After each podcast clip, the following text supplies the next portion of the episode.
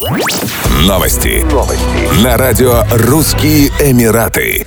Российский боец смешанного стиля Тагир Уланбек выиграл дебютный поединок в рамках абсолютного бойцовского чемпионата в Абу-Даби. Спортсмен встречался с бразильцем Бруно Силвой на турнире «Бойцовская ночь 179». Бойцы провели в октагоне все три раунда. Судьи единогласным решением отдали победу россиянину. Поединок спортсменов открывал карт-шоу, прошедшего в Абу-Даби. Теперь на счету у Уланбекова 13 побед при одном поражении. Силва уступил в пятый раз за карьеру. На счету 30 20-летнего бразильца 10 побед, 2 ничьи и один поединок без результата. Тагир Уланбеков посвятил первую победу тренеру Абдулманапу Нурмагомедову, который скончался 3 июля в возрасте 57 лет из-за осложнений, вызванных коронавирусом.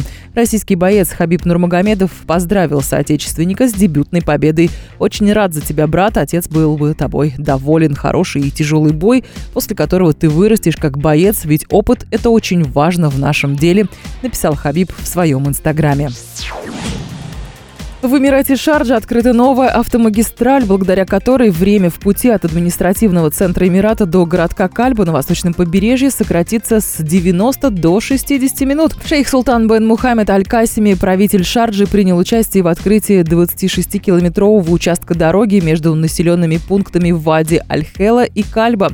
Стоимость строительства составила 1 миллиард дирхамов, почти 273 миллиона долларов США.